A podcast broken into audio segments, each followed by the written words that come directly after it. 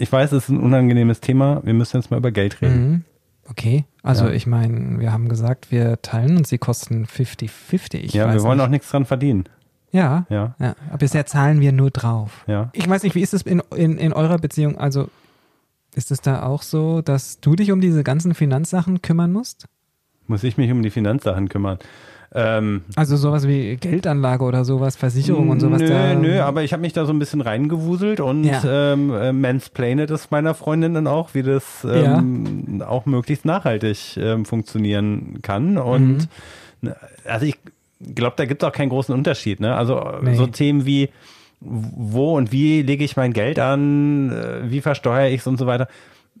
Ist klar, es gibt so ein paar Nerds, die haben da Bock drauf, sich Ja. damit irgendwie auseinanderzusetzen und wissen da Bescheid, aber klar, eigentlich trägt man das gerne vor sich her. Ja, also ich So, hoffe, du bist so ein Nerd, weil tatsächlich ich, ich finde es auch nicht geil, mich damit auseinanderzusetzen. Also ich finde so ein Mhm. bisschen so, äh, da bin ich so irgendwie, es soll irgendwie mich möglichst wenig beschäftigen. Also Aber es wir müssen es wir müssen's machen. ja, wir müssen es machen Wir müssen es tatsächlich. wir, wir müssen's Ja. machen und wir versuchen es auch, auch das ist mein großes Versprechen, wir versuchen es einfach zu halten, dass Ja. jeder ein bisschen was umsetzen kann. Aber Und wir fangen mit den einfachen Tipps an und wenn es zu hart wird, ne, Geld regiert die Welt. Geld regiert die Welt. So, und das ist, das ist ja, es geht ja nicht nur darum, womit verdienen wir Geld und wofür geben wir das Geld aus, sondern auch, was passiert zwischendurch, wenn es auf der Bank liegt. Okay, wir legen los. Konkrete Klimatipps und Wege aus dem Ökodschungel. Auch für Schlechtmenschen. King Kong Klima. Der Podcast aus dem Ökodschungel. Mit Boris Dembrowski und Christian Noll. Wenn wir über Geld reden, müssen wir vor allem über das Konto reden. Also das ist ja dort, wo eigentlich das Geld als erstes, wenn du es am Ende des Monats oder so bekommst von deinem Arbeitgeber, landet. Weil auch jeder oder fast jeder ein Girokonto hat. Ja, Ne? Aber eigentlich ist es gar nicht wichtig, was du mit dem Geld auf deinem Konto machst, sondern was die Bank damit macht. ja. Weil es ja de facto so ist, du leist der Bank Geld, die verleiht das weiter und damit macht sie dann halt Zinsen, Renditen, nicht? Und du selber bekommst da nichts von.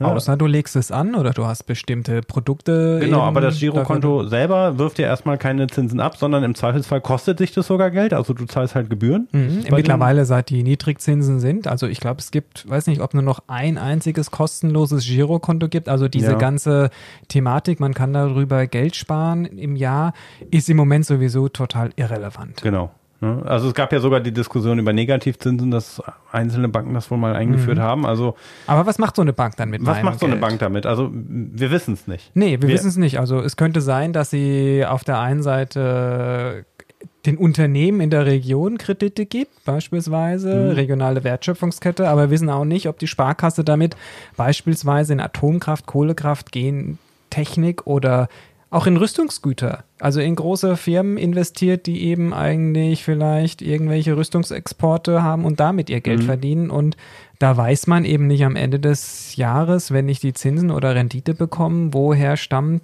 eben dieses Geld, was die Bank für mich erwirtschaftet hat. Genau. Ne? Aber machen das alle Banken so oder? Ach, es ist halt total schwierig, weil wie transparent sind denn welche Banken? Also selbst Mhm. wenn ich, also äh, wenn ich jetzt mir beispielsweise vornehme, ich möchte nicht in solche Anlageformen investieren, die Kinderarbeit oder irgendwelche anderen sozial oder ethisch nicht vertretbaren Anlageformen sind, heißt es ja nicht, dass die Bank das nicht für alle anderen Kunden trotzdem macht. Also ähm, das ist ja auch da wieder so eine Schwierigkeit zwischen der Abgrenzung. Also Mhm. wahrscheinlich müsste ich am besten zu einer Bank wechseln, die von Grund auf ökologisch und ethisch Genau. korrekt Genau. Aber in, interessant ist, das gibt's noch nicht. Ne? Das grüne Konto bei der Wald- und Wiesen-Sparkasse oder Volks- Nee. oder Raiffeisenbank. Ja. Ich habe es noch nicht gesehen, aber Ist- es gibt tatsächlich so ein paar Pionierbanken, die machen das anders. Ja, also da gibt es insgesamt auch vier Stück, die man ja eigentlich empfehlen kann. Das ist also drei Stück von denen Ja. bieten auch ein Girokonto an. Ja. Das ist die GLS Bank. Genau, das ist eine der Pionierbanken eigentlich in dem Bereich. Und ähm, was ich da ganz schön finde, ist, man kann, also es gibt nicht nur diesen Ausschluss, wir investieren nicht in bestimmte Dinge, sondern man kann sich sogar aussuchen, in welchen Bereichen das Geld was bewirken soll. Also beispielsweise Biolandwirtschaft, Bildung, erneuerbare Energien, soziale Projekte und alle Unternehmen und Einrichtungen, die dann Kredite erhalten, die werden dann auch namentlich veröffentlicht. Also es ist sehr transparent. Ja. Dann gibt es die Triodos Bank. Hm, das ist ein niederländischer Anbieter, der aber auch bundesweit Konten anbietet. Und die Ethikbank. Und die Ethikbank gibt's und dann gibt es, glaube ich, noch so ein paar kirchliche Banken. Ja, aber auch bei denen ist dann immer, es gibt ja einfach, ähm, es gibt ja Kriterien. Also nach welchen, also woher wissen Mhm. wir, dass die Ethikbank, ELS Bank, Triodos Bank beispielsweise Genau. korrekt sind? Es gibt Kriterien, die werden aufgestellt und dann bewertet man anhand von diesen Kriterien, dass sie beispielsweise ganz transparent offenlegen, wenn wir Geld einnehmen und anlegen, dann legen wir das nicht in Firmen an, die diese Kriterien, Mhm. die wir aufgelegt haben, nicht erfüllen. Die Verbraucherzentralen haben das mal untersucht und die haben, das fand ich erschreckend, rausgefunden, dass sieben von 14 Banken, die sich nachhaltig nennen, äh, eben nicht konsequent ausschließen, dass in fossile Energien investiert wird. Ja, das liegt vor allem daran, dass auch eben, wie wir es schon bei der Ernährung kennen, solche Begriffe wie nachhaltig, ethisch, ökologisch, klimafreundlich, die sind gesetzlich nicht geschützt. Also ich kann von heute auf morgen, das kennen wir auch schon aus dem Bereich der Ökostromanbieter, also große Anbieter, die eigentlich ihr Geld damals zu 95 Prozent in Kohleverstromung und Atomverstromung verdient haben, haben dann irgendwie so einen eigenen Ökostrom angeboten, ja, und oder be- beispielsweise ihren klimafreundlichen Stromtarif angeboten und da waren dann vielleicht nur 10 Prozent irgendwo aus Sonnenenergie Strommix mit drin und ansonsten kam der Rest trotzdem irgendwie von Genau. der Ja, Atomkraft. aber es gibt die gute Nachricht, es gibt gute es Banken. gibt gute Banken, Es ja. gibt gute Banken, das wollte ich auch dazu sagen, ausgerechnet zwei kirchliche Banken, äh, hat die Verbraucherzentrale rausgefunden im Test, äh, schließen nicht aus, dass in Atomenergie investiert wird, aber es gibt eben auch Banken, äh, einige hat es ja bereits genannt, die konsequent Nachhaltigkeitskriterien anlegen und auch sehr transparent sind. Und die nächste gute Nachricht ist, der Wechsel zu so einer Bank ist genauso einfach wie der Wechsel, würde ich mal sagen, wie dein Stromanbieter oder dein Gasanbieter. Also da gibt es seit 2016 sind sie gesetz, gesetzlich alle Institute verpflichtet, dir beim Wechsel zu helfen. Also du musstest nicht wie, wie damals, ich sag mal vor 2016, jede einzelne Dauerauftrag, jede Überweisung händisch selber nochmal dort eingeben, sondern das machen Ja. die Institute Ja. unter sich automatisiert. Das ist Habe ja ich auch ausprobiert. Vorteil. Ja? Ich habe von einer ethisch korrekten Bank zur anderen gewechselt. Ah, wieso war ja. die eine dir nicht korrekt genug? Nee, die ähm, haben ja höhere Gebühren. Ah, ein, ein Ach, du bist ein Bankbeitrag. Pfennigfuchser hier unter unseren. Das schneiden wir raus. schneiden wir raus. Nein, aber das ist, das ist ja ganz klar. Ich leihe der Bank Geld, die verdient damit Geld Mhm. Ja. und äh, diese eine Bank, okay, ich nenne sie jetzt mal die, die GLS Bank, äh, Mhm. die bietet auf der einen Seite als Genossenschaftsbank Anteile an, auf die sie Renditen rausgibt. Über Genossenschaften unterhalten wir uns gleich auch nochmal, ne? Mhm, ja. was ja auch in Ordnung ist. Ja. Aber ich habe halt gesagt, ich möchte da jetzt eben erstmal nicht Genosse werden, aber es gibt dann halt eben Banken, die niedrigere Gebühren haben. Ja. Etwas niedrige Gebühren, die kosten alle Gebühren. Das ist eigentlich Ja, aber es, es kosten ja alle, also alle Banken, die Sparkassen, die kosten auch alle. Ja, es gibt, noch, es gibt noch die Gratiskonten und was man auch dazu sagen muss, ähm, es gibt dann natürlich eben Modelle für jüngere Menschen. Ich glaube, es gibt sogar auch Modelle für Menschen mit einem geringeren Einkommen, Okay. die dann das Konto gratis oder zumindest ähm, günstiger bekommen und alle, die Geld verdienen, die können es dann natürlich eben auch von der Steuer absetzen. Und ganz grundsätzlich bei dem Vergleich von den Kosten von den Konten kann man auch nur empfehlen, auch die einfach sich bei den einzelnen Verbrauchsportalen oder Vergleichsportalen einfach mal zugrunde zu legen, weil so einfach ist der Vergleich da ja auch nicht. Vielleicht kostet das Konto irgendwie 5 Euro im Monat. Und bei einer anderen Bank sagen sie, unseres kostet irgendwie nur 50 Cent, aber jede Dafür Überweisung Kreditkarte und alles Mögliche, genau, nicht. das ist Ja. immer gar nicht so einfach, weil Genau. natürlich versuchen die erstmal mit günstigen Tarifen zu locken, aber im Kleingedruckten sind halt wieder die Kosten Mhm. versteckt. Es gibt eine ganz neue Bank, das ist die Tomorrow Bank, das ist eine reine Digitalbank oder Appbank und da ist die Kontoführung kostenlos und erst ab der dritten Abhebung im Monat zahle ich für diese oder ab der dritten Abhebung dann zwei Euro. Und äh, auch hier fließt das Geld ausschließlich in ausgewählte Projekte. Und was ich auch ganz spannend finde, ist, dass die Händler, bei denen ich mit meiner EC-Karte zahle, die zahlen dafür eine Gebühr. Davon bekommen wir selber gar nichts mit. Und aus dieser Transaktionsgebühr finanzieren die auch, auch nochmal nachhaltige Projekte. Also das finde ich ganz spannend. Das werde ich auf jeden Fall weiter beobachten. Wo bist du denn? Bei welcher Bank? Hast du schon gewechselt, Boris? Ich habe noch nicht gewechselt. Du hast noch nicht gewechselt. Da muss ich ehrlich sein. Ganz lange war für mich ähm, das Thema wichtig, dass ich eher bei einer kleineren und Bank bin, die immer noch ähm, sozusagen bei einer Sparkasse. Mhm. Aber auch da muss man sagen, Es ist nicht immer Ja. alles Gold, was glänzt, natürlich. Der Unterschied ist natürlich bei der Sparkasse, bei der äh, Volksbank, bei der Raiffeisenbank ähm, oder bei welcher Privatbank auch immer, habe ich eben oft noch die Geschäftsstellen vor Ort, machen leider ja auch immer mehr dicht. Mhm. Ja. Aber da, wo sie noch da sind, habe ich dann auch wirklich einen Ansprechpartner, der sich Zeit nimmt. Äh, die Frage ist, wofür? Ne? Also und Mhm. Ja. hilft er mir beim nachhaltigen Investieren dann tatsächlich? Oder verkauft er mir letztendlich eben auch die Angebote, die die Bank an sich hat? Und ich habe eben nach wie vor eben auch das Problem, ich weiß nicht, wo das Geld Und tatsächlich es kommt immer noch auf die gute Beratung an. Nur weil man ökologisch ist, heißt es nicht, dass ich automatisch wechsle, wenn man den Kunden nicht gut berät. Mhm. Aber der Girokontowechsel an sich ist einfach. Einfach. Kann ich nur bestätigen. Absolut. Macht das und gerade für junge Leute, die eben jetzt noch, würde ich das auf jeden Fall Ja. empfehlen, wenn man sich ein Gratiskonto beispielsweise aufmacht, dann ist man eigentlich auch schon Aber direkt ich dabei. für die Zukunft nachhaltig vorgesorgt. Naja, da wollen wir auch nochmal drüber reden. Also Mhm. Ja. auf dem Girokonto gibt es ja keine Zinsen. Ja. Spannend wird es natürlich bei der Frage, wenn ich anlege, wenn ich investiere, ne, muss ich mich auch mit befassen, ist auch aufwendig, aber dann können am Ende natürlich dann eben auch ähm, Renditen winken und da ist natürlich die Frage, schneide ich schlechter ab, wenn ich mit grünem Gewissen investiere oder vielleicht sogar besser? Ja. Wie viel Risiko gehst du in deinem Leben ein, Christian? Ich gehe voll rein. Volles nein, Risiko? Nein, also ich finde bei, bei Geldanlage, man muss halt immer so ein bisschen, wie man äh, auf Neudeutsch sagt, diversifizieren, zu überlegen, welchen Bereich kann ich irgendwie längerfristig anlegen, bin bereit auch ein bes- bestimmtes Risiko einzugehen. Ne? Dann kann man beispielsweise in Aktien, in Fonds investieren. Ähm, wo ist mir das halt wichtig, dass ich da irgendwie ein sicheres Polster habe? Da gibt es andere Geldanlagen, wie beispielsweise das gute alte Sparbuch. Genau, gehen wir einfach mal auf die sichere Bank. Es gibt das Sparbuch immer noch, ja, ein, ein absoluter Klassiker, den man auch noch wahrscheinlich aus seiner Kindheit kennt. Nur nicht mehr als Buch, glaube ich, oder? Nee, Das hat man sich dann glaube immer nicht. so abstempeln lassen. Ja. ja. Meins wurde, als ich es dann aufgelöst habe, gelocht. Ja, meins auch. Ja. Habe ich sogar noch. Ich Ja. Mit tatsächlich. so einer kleinen Wiege drauf. dann mach doch mal ein Foto für die Ja, Webseite. mach ich. Ähm, dann sehen wir auch, wie viel drauf war. es gibt den Sparbrief, ja. Und ähm, ganz äh, eher der moderne Klassiker ist ja eine ganze lange Zeit lang das Tagesgeld und das Festgeld gewesen. Und Mhm. alles diese vier Anlagemöglichkeiten sind sehr, sehr, sehr sicher. Ja, also man kann sagen, ähm, dass ihr die Einlage, sagt man immer so, gerade bei den Banken, die wir auch genannt haben und die auch im ähm, wir empfehlen, dort sagt man, dass bis 100.000 Euro im Fall einer Insolvenz vor Verlust geschützt ist. Das heißt, geht eine von den Banken hops und du hast dort 50.000 Euro in Festgeld angelegt, dann bekommst du die 50.000 Euro aus der Einlagesicherheit um den Fonds Aus der gesetzlichen Einlagesicherung. Mhm. Und dann gibt es ja nochmal eine zusätzliche Einlagensicherung der Bankenverbände Ja. darüber hinaus. Das ist Genau. dann von Bank zu Bank unterschiedlich. Genau, manche sagen dann mindestens 100.000 Euro. Das ist das, was eben der Gesetzgeber vorschreibt. Und viele sagen, na, bis zu 250.000 Euro, da kommt dann Rest über diesen, diesen großen Fonds, die sich gemeinsam gemacht haben.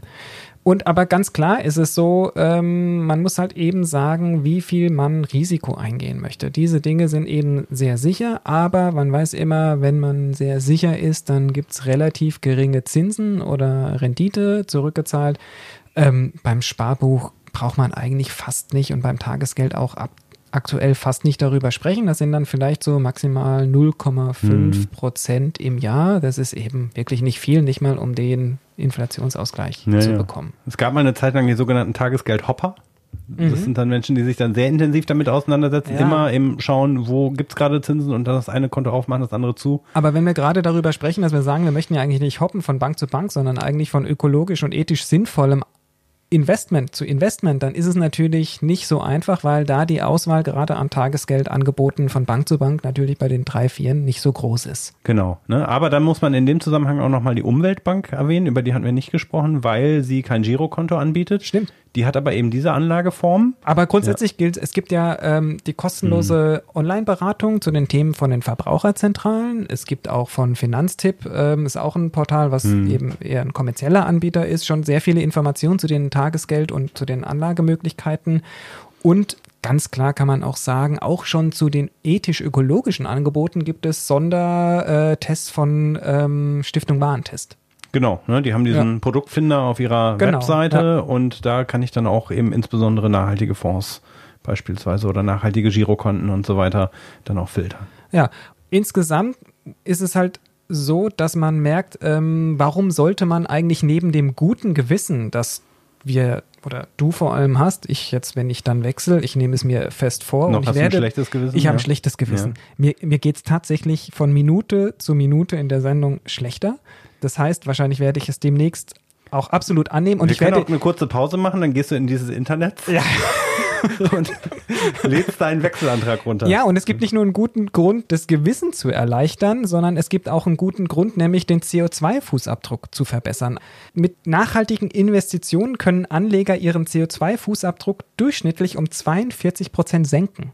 Und das finde ich, eine- das finde ich eine Menge. Ja. Also wenn ich so überlege, meine Güte, es heißt, ich investiere Geld mal nicht auf dem Tagesgeldkonto von einem klassischen Bankenanbieter, sondern bei der GLS oder Triodos Bank oder der Mhm. Umweltbank. Und damit senke ich mal meinen persönlichen CO2-Fußabdruck. Ist es eigentlich ziemlich einfach.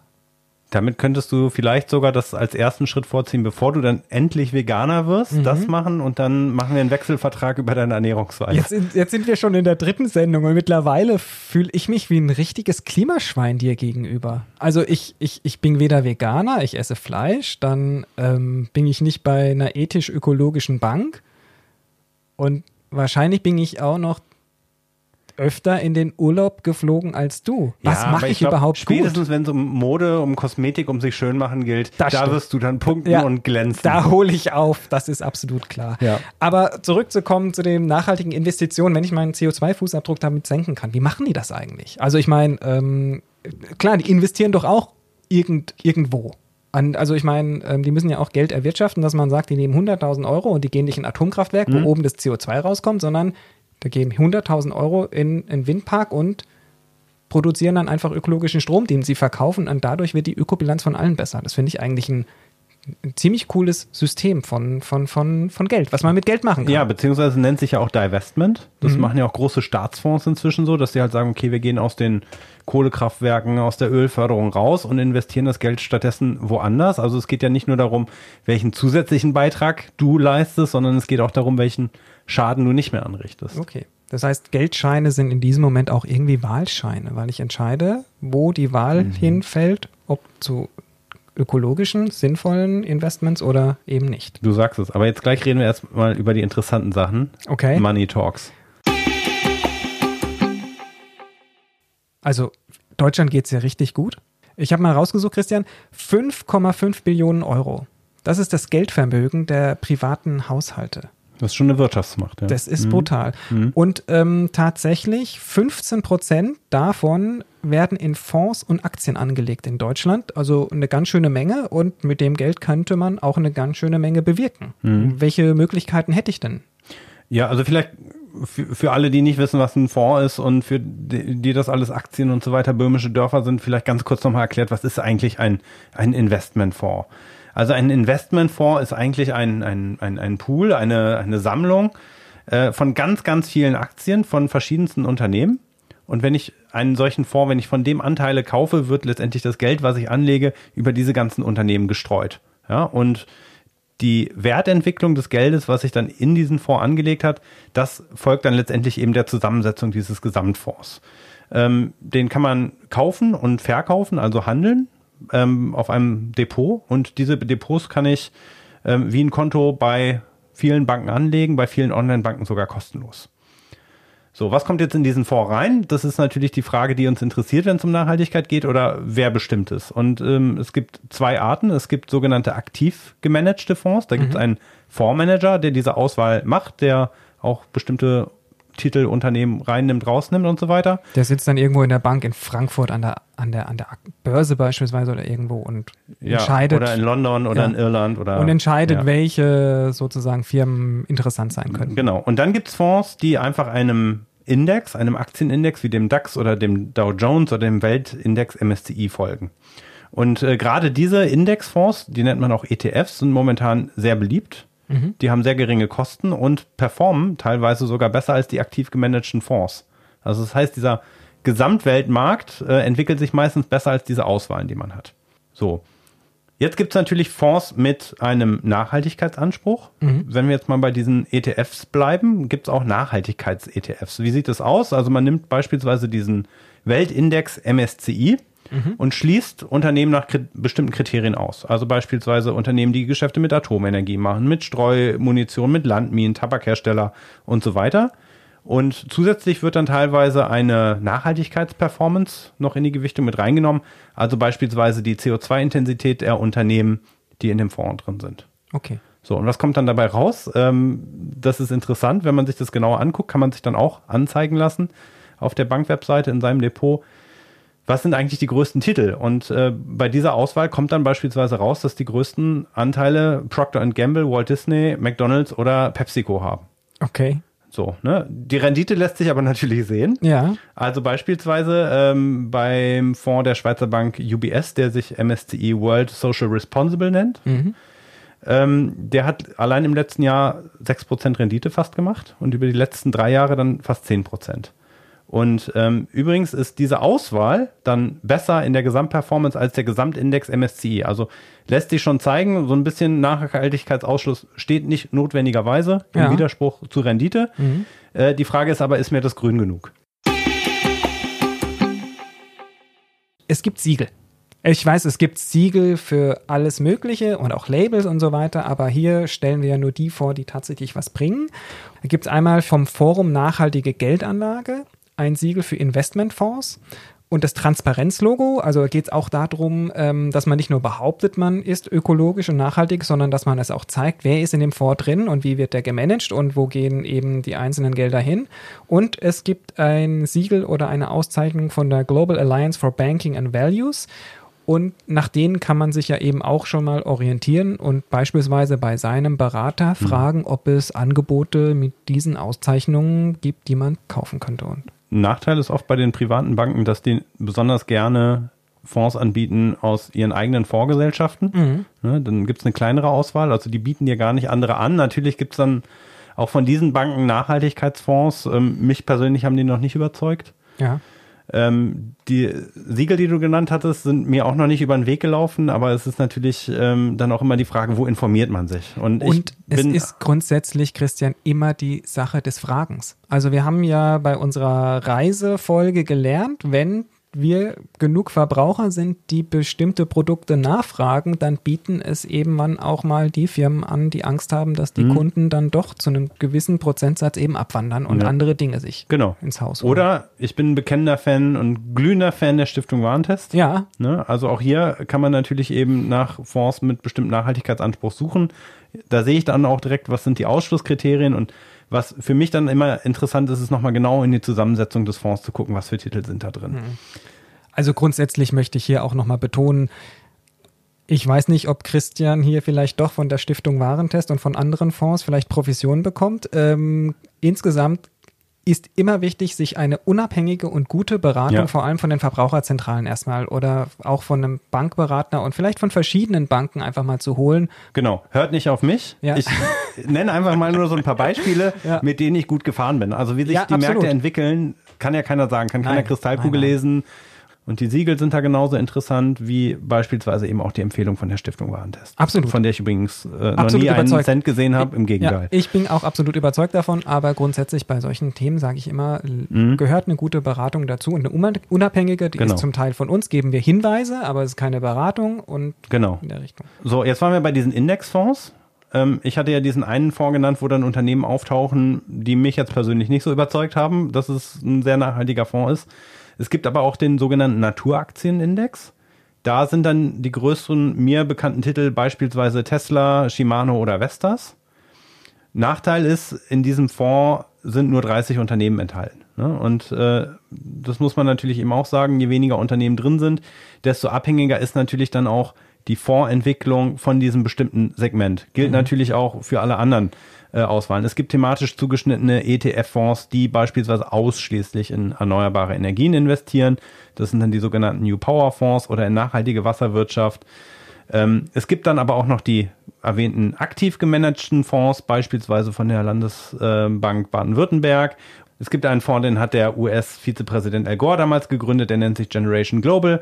Ähm, der hat von Finanztests, die ja zur Stiftung Warentest gehören, ähm, die Top-Bewertung erhalten. Der hat über drei Jahre sogar mehr als 14 Prozent zugelegt, im letzten Jahr alleine 10 Prozent. Mhm. Ne, das muss nicht so sein. Wie gesagt, Nein, das ist ja keine Nein. versprochene äh, feste Rendite, aber der hat sich ganz ordentlich entwickelt. Und jeder muss sich natürlich Gedanken darüber machen, welches Risiko möchte er eingehen und welche Höhe möchte er anlegen. Und ähm, das ist für jeden ja seine eigene Entscheidung. Genau, und dann gibt es äh, Crowd-Investment, darüber wollen wir auch sprechen. Ja, und die Genossenschaften wollen Und die Genossenschaften. Ja. Fangen wir mal mit dem Crowd-Investment an. Ähm, Finde ich eine charmante Idee, weil letztendlich die Idee ist, dass viele mit vielen kleinen Beiträgen zusammen was Großes bewirken können oder was Größeres bewirken können. Beispielsweise die Sanierung einer Schule, Solarenergieprojekte in Entwicklungsländern äh, oder auch die Markteinführung von Klimaschutzinnovationen. Gibt es ganz spannende Sachen. Die Zinsen sind hier ähm, festgelegt, ja, sind meistens über 5% im Jahr. Mhm. Und äh, das Schöne ist, beispielsweise bei der ähm, Crowd-Investment-Plattform BetterVest kann ich auch schon ab 50 Euro einsteigen. Mhm. Crowd-Investments ja. sind sogenannte Nachrangdarlehen. Das heißt, wenn der Projektinhaber insolvent geht, dann bekommst du erst dein Geld zurück, nachdem alle anderen Gläubiger, ja. die Banken und so weiter bedient wurden. Möglicherweise gehst du leer aus. Ja. Ähm, und dann gibt es ja nochmal das sogenannte Crowdfunding. Das darf man nicht direkt miteinander verwechseln. Das wird oft in einem Atemzug genannt. Das ist eher ein Modell, wo man im Bestfall etwas erhält, so mhm. als kleines Dankeschön.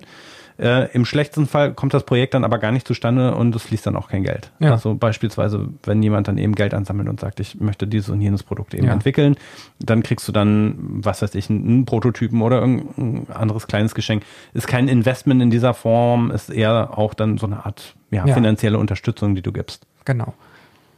Aber in dem Sinne ist es ja ein kunterbunter Haufen, den man sich da eben ausdenken kann. Und einer der Klassiker, die gute alte Genossenschaft. Ja. Ja. Also gerade Energiegenossenschaften sind ja immens im Kommen. Auch, auch in Deutschland schon, schon länger. Also Deutschland ist traditionell schon sehr stark, was Genossenschaften betrifft. Ähm, europaweit geht das jetzt auch langsam los. Ähm, eine der guten Sachen an der EU ist, dass sie im letzten, ähm, in der letzten Runde, wo eben neue Verordnungen verabschiedet wurden, gerade die Genossenschaften und gerade Energiegenossenschaften sehr, sehr positiv nochmal hervorgehoben mhm. haben und dort eben auch die Hürden für die deutlich reduziert haben und die Förderung erhöht haben, dass eben diese auch eben Teile von der Energiewende übernehmen können. Mhm. Und dementsprechend werden auch wir wahrscheinlich in Deutschland immer mehr Energiegenossenschaften und Energy Communities, wie sie heißen, eben über den Weg laufen. Ja. Das ist ein uraltes Modell. Und äh, was heißt eigentlich Genossenschaft? Genossenschaft heißt, das gehört eigentlich ganz vielen Privatpersonen. Die haben alle unabhängig davon, wie viel sie eingelegt haben in die Genossenschaft, das gleiche Stimmrecht. Mhm. Und von daher ist es eben auch ein sehr starker Gemeinschaftsgedanke, der dahinter steckt. Ein Genosse oder eine Genossin, eine Stimme. Genau.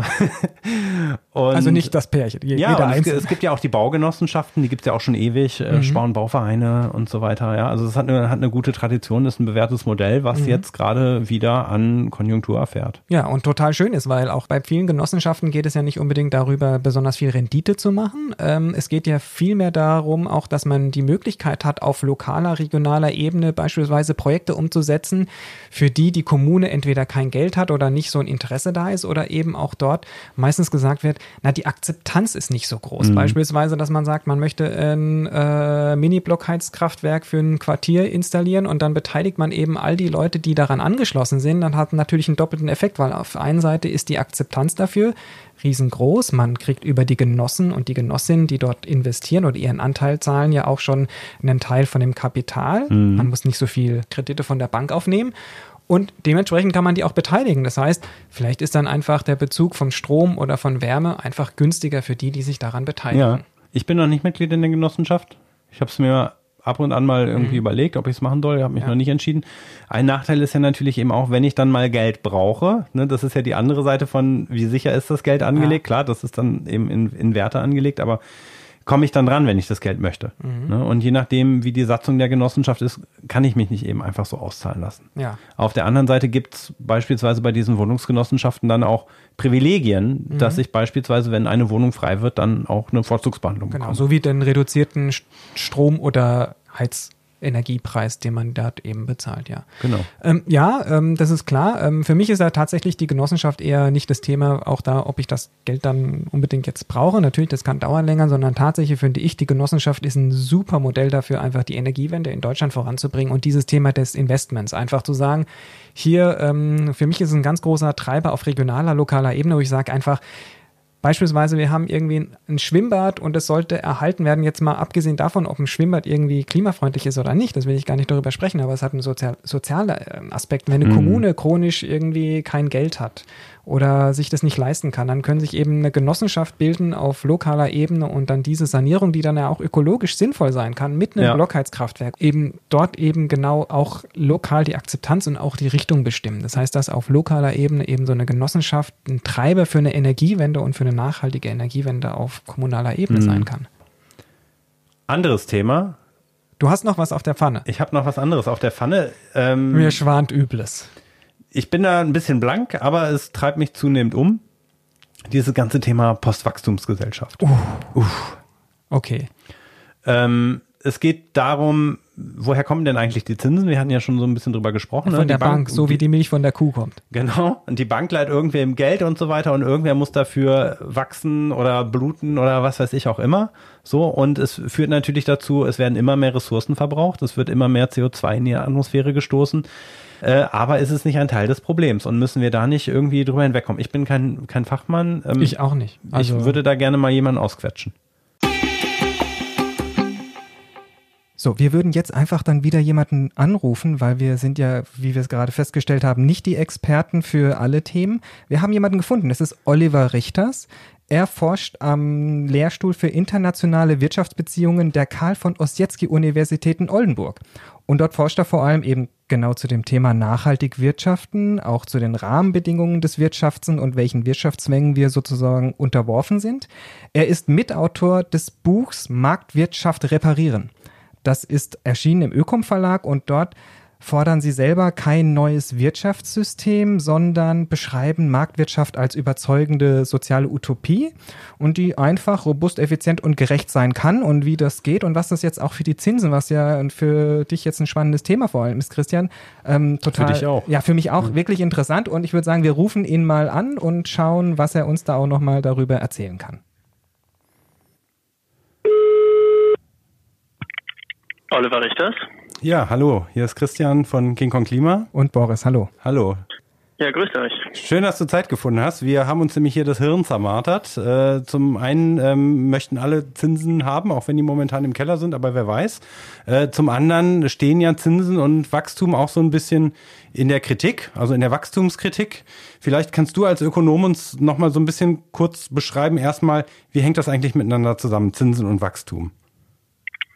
Ja, also wir können vielleicht mit der Wachstumskritik ein bisschen anfangen. Die Wachstumskritik, die kommt ja daher, dass man skeptisch wird, ähm, ob es möglich ist, die ökologischen Grenzen einzuhalten, also die Umweltzerstörung zu begrenzen und trotzdem einfach immer mehr wirtschaftliche Aktivität zu haben. Mhm. Und äh, die, viele Ökonomen sind da relativ optimistisch, dass sich das problemlos miteinander verbinden lässt. Ähm, aber wir sehen in den letzten Jahrzehnten eigentlich dass ähm, sagen wir mal, Rohstoffverbrauch und Naturzerstörung eben auch sehr eng miteinander verbunden sind mit ähm, wirtschaftlicher Aktivität, also mit Wirtschaftswachstum ja. letzten Endes. Ja, und die Zinsen, die Zinserträge, ähm, das ist ja quasi die Entlohnung dafür, dass ich jemandem mein Geld überlasse. Also dafür, dass ich beispielsweise einem Unternehmen äh, Geld überlasse, dass er dann, dass das Unternehmen dann investieren kann in beispielsweise eine neue Produktion oder in die Entwicklung eines neuen, einer neuen kreativen Idee. Und ähm, das ist sozusagen die, die Gegenleistung. Und an vielen Stellen ist es natürlich auch eng miteinander verbunden, dass Unternehmen, die äh, beispielsweise äh, jetzt stark am Expandieren sind, eine großartige Idee gehabt haben und ähm, jetzt äh, plötzlich auf neuen Kundenfang gehen, dass die Geld brauchen von, äh, von Investoren, ähm, damit sie äh, ja, eine neue Fabrikhalle kaufen mhm. können und äh, damit äh, das Wachstum ihres eigenen Unternehmens, also auf der Mikroebene, auf der Betriebsebene, ermöglichen können. Mhm. Und jetzt sind ja die Zinsen in den letzten Jahren eher in den Keller gegangen. Also wir haben ja so eine, fast so eine Nullzinsphase. Äh, das heißt, wenn jemand jetzt noch irgendwie Zinsen oder Renditen erwirtschaftet, dann macht ihr das auf Kosten der Natur. Und je höher die Zinsen sind, desto größer die Sauerei? Ist das notwendigerweise so? Ja. Also zunächst mal heißt ja das nur, oder heißt ja die Tatsache, dass man für Geld, das man jemandem anderen leiht, nichts mehr bekommt, äh, heißt ja nur, ist Ausdruck davon, dass gerade sehr viele Leute Geld übrig haben, mhm. sehr viel Leute sparen wollen und eigentlich niemand so richtig da ist, der noch Schulden machen will. Also es gibt einfach in den letzten äh, Jahrzehnten, insbesondere in Deutschland, einfach fast niemanden, der noch Schulden machen will. Ja, ja der Staat versucht die schwarze Null. Ähm, die Unternehmen sind auch eher am Geld sammeln und äh, sozusagen anhäufen, als dass sie jetzt sich immer Geld leihen würden und die Privathaushalte auch. Also und Zinsen haben halt. zu wollen, das ist jetzt per se erstmal nicht verwerflich. Na, verwerflich in dem Sinne nicht. Nur man sieht eben, dass äh, es in so einer in so einer wirtschaftlichen Situation wie heute einfach sehr schwierig ist, tatsächlich auch was zu bekommen. Und wenn man eben dann äh, Erträge bekommen möchte, dann äh, mhm. muss man eben Risiken eingehen mit natürlich immer auch der Gefahr, dass man sein Geld am Ende gar nicht wieder sieht. Mhm. Es gibt eben auch keinen keine Garantie, kein Menschenrecht auf Zinsen. Also auch damit muss man sich dann Also das heißt, eigentlich sind wir schon in dieser Postwachstumsökonomie, wenn die Leute hinterher weniger rausbekommen, als sie vorher reingegeben haben. Oder was ist damit gemeint? Das ist ja so das große Schlagwort. Na, es gibt, äh, man muss einfach zwei Dinge unterscheiden. Das eine ist, diese Postwachstumsdiskussion bezieht sich auf, wie geht es einer Volkswirtschaft, mhm. wie geht es der, der Welt. Und da sehen wir tatsächlich, dass die Wachstumsraten insgesamt sehr gering sind in, in Deutschland mhm. beispielsweise. Ähm, aber in anderen Teilen der Welt sieht es natürlich ganz anders aus. Ja? Also die Weltwirtschaft ist zwar auch ein bisschen in der Krise, aber die ist in den letzten Jahrzehnten noch ganz schön fleißig gewachsen. Ja, also diese ganzen das, Tigerstaaten, die boomen und auf der anderen Seite hängt das dann natürlich auch mit einer hohen Ausbeutung von natürlichen Ressourcen zusammen, das meinst du? Genau, das ist ja. genau das Problem. Auch in Deutschland sehen wir, dass obwohl wir sehr geringe Wachstumsraten haben, eigentlich die, der Verbrauch an Rohstoffen, ähm, die CO2-Emissionen beispielsweise nicht wirklich sinken. Also wir kommen ja unseren Klimazielen nicht wirklich nahe, obwohl wir eigentlich kein Wachstum mehr haben. Mhm. Und ähm, das ist gewissermaßen das Problem ähm, oder ähm, dass eben diese beiden ähm, Dinge so mit eng miteinander verkoppelt mhm. sind. Kann das auch, liegt, hängt das dann auch zum, mit zusammen, dass alles so billig ist in dem Sinne? Weil ich meine, genauso wissen wir auch dieses Thema, wo wir sagen, Leute ähm, sprechen ganz viel darüber, dass sie jetzt anders verreisen möchten, aber eigentlich sie zeigen die Flugzahlen, dass sich da überhaupt nichts tut. Ähm, ich meine, Fliegen ist auch so unglaublich billig, also ist alles billig. Das heißt, der Konsum wird ja auch darüber extrem ange, angereizt, indem man einfach sagt, was soll denn, wo, wo soll Wachstum herkommen, wenn eigentlich alles einem gefühlt in Teilen, das entspricht natürlich nicht jedem seinen Geldbeutel, aber man sich alles oder sehr viel leisten kann in der Richtung. Ja, also mit Sicherheit hängt das ähm, damit zusammen, dass wir eben sehr wenig politisch dafür tun, dass tatsächlich ähm, die Umwelt geschützt wird. Hm. Die Umwelt, die wir ja brauchen eigentlich für unsere, für unser eigenes, äh, für unser eigenes Überleben. Hm. Und das ein Ausdruck davon ist natürlich, dass man manchmal billiger von Bremen nach Barcelona fliegen kann, als mit der Bahn nach Hannover zu fahren. Und ähm, die Anzahl der Leute, die wirklich bereit sind, äh, dann bei, bei dieser Auswahl mit dem Zug nach Hannover zu fahren, ist halt relativ gering. Ja. Man sieht zwar auch immer wieder Untersuchungen oder liest von Untersuchungen, dass das Auto seinen Wert als Statussymbol verliert, aber wenn man sich die Zulassungszahlen anguckt, dann sieht man hier überhaupt nicht, dass es eine Trendwende gegeben hätte. Also ähm, was Menschen in ihren in Umfragen sagen, was ihnen wichtig ist und wie sie sich dann tatsächlich verhalten. Ja. Das, ähm, okay, nicht immer, ist nicht immer sehr eng miteinander verbunden. Kommen wir mal zur Postwachstumsökonomie, weil das verheißt dann ja. ja. so ein bisschen, dass ihr schon die Möglichkeit seht, dass sich das ändert. Das heißt ein Buch ähm, Wirtschaft reparieren. Das heißt, es geht nicht darum, den Kapitalismus abzuschaffen. Also das ist jetzt keine, wenn ich das richtig verstehe, keine sozialistische Utopie. Wie funktioniert das? Was ist Postwachstumsökonomie? Wachstumskritik oder Postwachstum, wie man das nennen mag, heißt für mich zunächst einmal, wir akzeptieren, dass es ökologische Grenzen gibt. Wir akzeptieren, dass wir auch derzeit diese Grenzen überschreiten in den Industrienationen, also beispielsweise in Deutschland. Das heißt, wir, wir verbrauchen, wir zerstören mehr Natur, als wieder nachwächst. Und äh, wir müssen, wenn wir langfristig auf diesem Planeten es irgendwie uns gut gehen lassen wollen, ähm, diesen Rohstoffverbrauch, den Naturverbrauch reduzieren. So, das mhm. heißt jetzt noch nicht zwangsläufig, dass es kein Wachstum mehr geben darf, aber es zeigt sich einfach aus der Vergangenheit können wir einfach sehen, wie eng eben Naturverbrauch und Wachstum zusammenhängen und deshalb bin ich relativ skeptisch, dass es wirklich möglich ist, diese beiden Sachen komplett voneinander zu trennen. Mhm, so. Okay. Was, was, wie jetzt kann ich mir das jetzt konkret vorstellen, so eine Postwachstumsökonomie? Das heißt, es gibt keine Unternehmen mehr, die mit dem Abholzen von Regenwäldern Geld verdienen dürfen, aber es gibt noch Unternehmen, die mit nachhaltiger Forstwirtschaft Geld verdienen dürfen, als Beispiel, oder?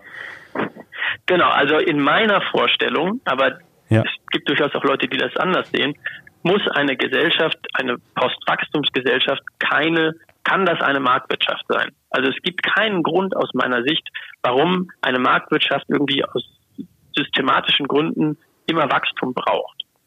Zurzeit ist es allerdings so, dass wir ähm, deswegen Wachstum brauchen, weil ohne Wachstum immer die Gefahr besteht, dass wir beispielsweise Arbeitslosigkeit bekommen. Ja, der technische Fortschritt hört ja nicht auf und ähm, von daher hat insbesondere die Politik Angst davor, ähm, dass man in eine Rezession kommt, dass das Wachstum geringer ist als oder sogar ähm, die Wirtschaft schrumpft, weil eben dann ähm, die ganze, die ganzen Sozialsysteme in Gefahr geraten und so weiter. Mhm. Und das ist sowas wie ein Wachstumszwang, den wir derzeit haben, so wie unsere Wirtschaft ähm, und wie, wie die Regeln, die wir den, die wir den Märkten geben, mhm. Organisiert sind. Aber wir wollen jetzt mal so ein bisschen auf die schöne Seite, auf der anderen Seite des, mhm. äh, auf das schöne Land auf der anderen Seite des Meeres blicken. Wie sieht's ja. da aus? Wie stellt ihr euch das vor? Ich hätte eine Idee. Also, wenn man sagt, irgendwie Technik läuft immer weiter, Christian. Ja. In fünf Jahren macht Google den Podcast selber. Wir zwei werden in dem Sinne arbeitslos und haben mehr Zeit, um uns den schönen Dingen ähm, zu, zu, ähm, zu widmen. Und gleichzeitig, aber klar, was machen wir? Kriegen wir vielleicht ein bedingungsloses Grundeinkommen und sowas in der Richtung? Darüber sind wir ja trotzdem abgesichert. Also, könnte ich mir jetzt so vorstellen in der Richtung. Hm. Ich meine, das ist letztlich die, äh, die, die Utopie der Maschinengesellschaft dass man eigentlich keine, ähm, keine, dass wir Menschen eigentlich nichts mehr tun müssen und uns die und, und, und wir im Schlaraffenland leben. Okay. Das Problem ist, diese Vision, diese Utopie hängt halt ganz eng damit zusammen mit der Frage, wer produziert denn dann eigentlich? Wer erbringt denn eigentlich die wirtschaftliche Leistung, die wir dann als bedingungsloses Grundeinkommen und so weiter dann genießen wollen? Und in der Vergangenheit oder die letzten, gerade die letzten 200 Jahre haben einfach gezeigt, an vielen Stellen haben wir ähm, im Prinzip menschliche Arbeitskraft ersetzt durch Maschinen und Rohstoffverbrauch. Also wir haben eben keine Menschen mehr, die irgendein, mit einer Schaufel irgendein Loch graben, sondern wir nehmen jetzt einen Bagger. Und der Bagger funktioniert aber nur, weil wir da morgens immer mhm. ein paar hundert Liter Diesel reinschütten. Mhm. Und die Frage ist, und da bin ich auch wieder skeptisch, ist diese Vorstellung, dass am Ende alles von irgendwelchen Maschinen gemacht wird, ist das ökologisch überhaupt machbar? Weil wir müssen ja den Rohstoffverbrauch senken und nicht immer noch weiter ausbauen, indem wir jetzt die ganze Arbeit noch an Rechenzentren mhm. delegieren und so weiter. Wir, wir geben jetzt in unserem Podcast ja immer Tipps, was kann man konkret machen, wo kann man anfangen? Was wäre deine Empfehlung an Unternehmen, um ähm, irgendwie diesen Transformationspfad zumindest äh, zu beschreiten? Na, es gibt äh, also das, die Empfehlung lautet, äh, in dem Bereich, in dem man selber ähm, Verantwortung trägt und dem man selber auch Entscheidungen fällen kann, sollte man schon schauen, dass man auf die gröbsten ökologischen Katastrophen und sozialen Ungerechtigkeiten, ähm, dass man auf die verzichtet. Mhm. Also das ist die Frage, kriegt man ein Unternehmen organisiert ohne Kerosinverbrauch beispielsweise. Mhm. mhm. Aber für mich ist tatsächlich zentral, dass wir doch am Ende des Tages neue Regeln brauchen. Also wir haben derzeit einfach, es ist so attraktiv an ganz, ganz vielen Stellen, ähm, letztlich Rohstoffe zu verbrauchen, dass es für die Unternehmen, glaube ich, sehr schwierig ist, sich davon hm. loszusagen. Wir, wir haben die Notwendigkeit, wirklich den Rohstoffverbrauch zu begrenzen. Also Grenzen mhm. einzuziehen, zu sagen, wir, mehr ist einfach nicht, weil dann geht es auf Dauer an die Substanz. Mhm. Man muss eben an der Stelle immer unterscheiden. Hat man ein Unternehmen, das wächst, weil sie irgendwas Tolles herstellen, was vielleicht ökologisch, regional äh, grandioses Essen ist und ich kaufe deswegen halt kein anderes Essen, dann habe ich auf der globalen Ebene ja noch kein Wachstum, sondern ich habe dann einfach das eine durch das andere ersetzt und vielleicht ist es am Ende sogar ökologischer, sozialer und auch sonst netter. Und in dem Sinne ist es ja dann nur wünschenswert gewesen, dass dieses eine Unternehmen gewachsen ist, weil vielleicht auch ein anderes dadurch geschrumpft ist, weil es einfach keine, weil es einfach einen Abnehmer weniger gefunden hat. Das heißt, für Unternehmer oder für Gründer, die genau nach dem Motto leben wollen, die müssen sich überlegen, wie kriegen sie ihre Kunden dazu, eben andere Dinge zu ersetzen durch eben eine andere Wertschöpfungskette, die sich eigentlich nur ersetzt. Ist halt die Frage, nur kriegt man dann da dazu eben, dass die anderen tatsächlich we weniger produziert. Das ist ja oft auch immer die Diskussion darüber. Natürlich bei den. Ressourcen, die man hat, einfach nur weil jetzt sagen ich mal, ähm, Leute weniger von einer bestimmten Sache konsumieren, fahren unbedingt die Unternehmen nicht jetzt ihre Produktionen total runter. Ähm, das ist ja auch ja. oft langfristig. Ja, und ich meine, wir werden ja weiterhin Dinge konsumieren und herstellen. Eine, eine, Welt, eine Welt ohne Wachstum heißt ja nicht eine Welt, ohne dass irgendetwas, ähm, ohne dass irgendetwas hergestellt wird. Und wir haben ja die große Herausforderung, unsere Produktion ähm, umzustellen ähm, auf etwas, das, äh, das einfach nachhaltiger funktioniert, als das bisher der Fall ist. Das braucht aber aus meiner Sicht zwingend Politik, die ähm, das auch begleitet und eben auch Anreize, also von außen Anreize setzt dafür, dass sich Ressourcen sparen lohnt. Politik muss den Rahmen setzen, damit Leute die richtigen Entscheidungen treffen können. Wir haben eine gute Entscheidung heute getroffen, haben dich äh, angerufen. Ja. Du hast uns geholfen, den Begriff Postwachstumsökonomie zu entmystifizieren und ähm, die Tipps, die wir gegeben haben, äh, die waren nicht für die Tonne, die waren nicht verschwendet. Ähm, in diesem Sinne ganz herzlichen Dank, Oliver Richters. Super, ja. Ja, das freut mich, war mir ein Vergnügen. Vielen Dank. Tschüss. Tschüss. Auf Wiedersehen.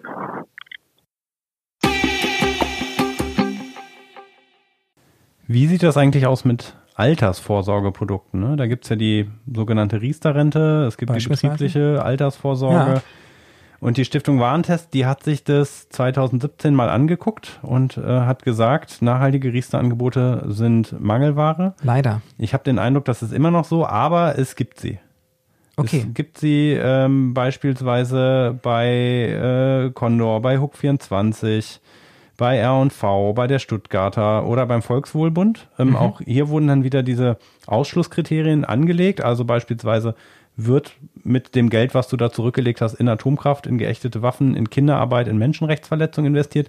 Und das kann man sich bei der Stiftung Warentest dann eben anschauen, welche dieser Ausschlusskriterien äh, gelten. Es gelten nicht bei ähm, allen alle Ausschlusskriterien und ganz gut abgeschnitten hat hier der sogenannte Volkswohlbund, war mir vorher noch nicht bekannt als Versicherung.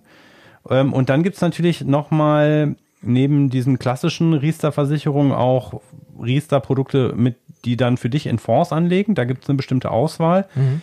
Das sieht noch ein bisschen dünner aus. Ähm, Terra Assisi gibt es beispielsweise. Von der DECA gibt es einen Fonds, der aber in der ökonomischen Bewertung von Finanztests nicht so gut abgeschnitten hat.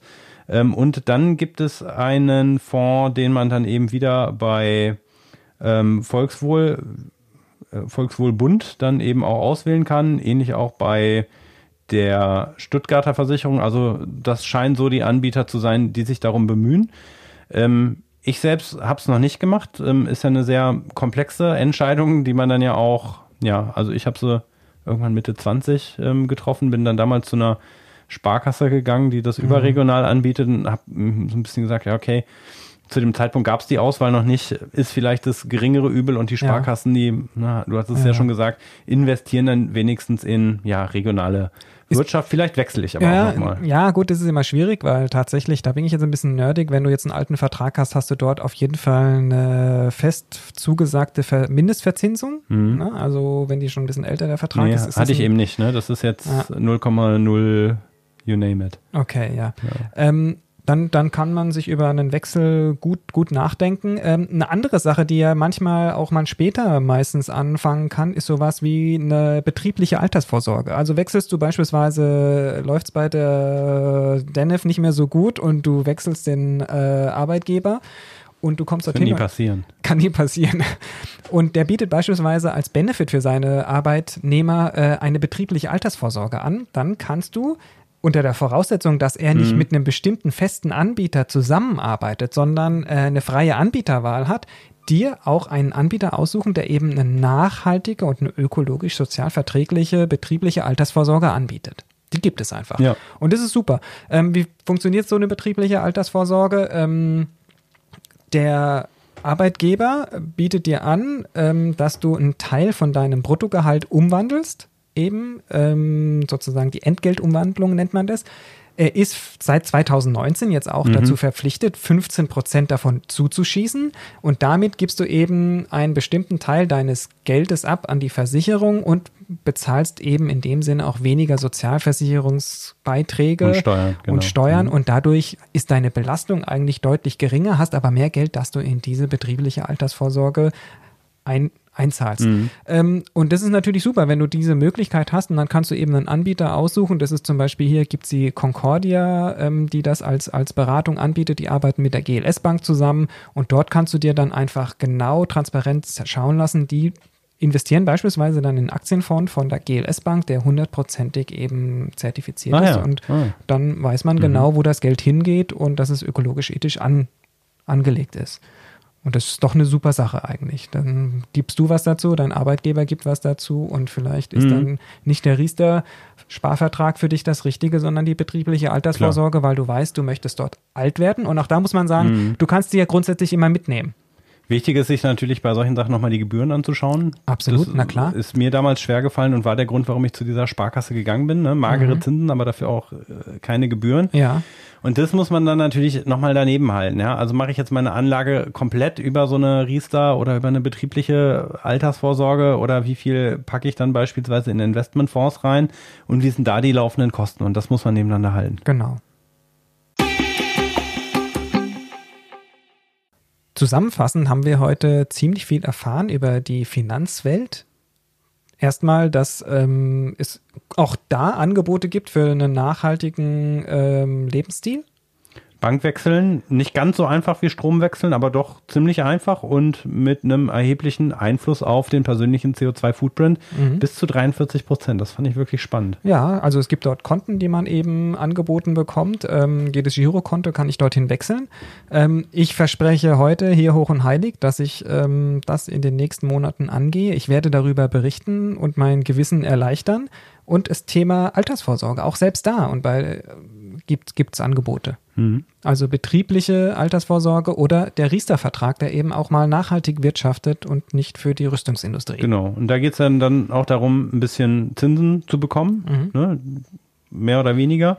Äh, interessant ist dann natürlich auch das ganze Thema Investmentfonds. Auch darüber haben wir gesprochen. Es gibt nachhaltige Investmentfonds. Ähm, je nachdem, wie hoch der Nachhaltigkeitsanspruch eines Einzelnen ist, ähm, gibt es für jeden etwas. Genau. Ähm, aber Haltet die, Ausschau nach den Siegeln. haltet Ausschau nach den Siegeln. Vor allen Dingen lasst euch beraten. Das ist ganz wichtig. Nutzt die Angebote von Finanztipp von der Stiftung Warentest. Und dann haben wir noch über Crowdinvesting gesprochen. Ja. Eine spannende Sache, wo man mit kleineren Beiträgen einsteigen kann, ähm, auch kleine Projekte mit unterstützen kann. Und wer so ein bisschen einen Engagement-Gedanke hat, der kann auch bei einer Genossenschaft mitmachen. Weil er sich dort auch persönlich eben einbringen kann mit einer eigenen Stimme und einer eigenen Meinung.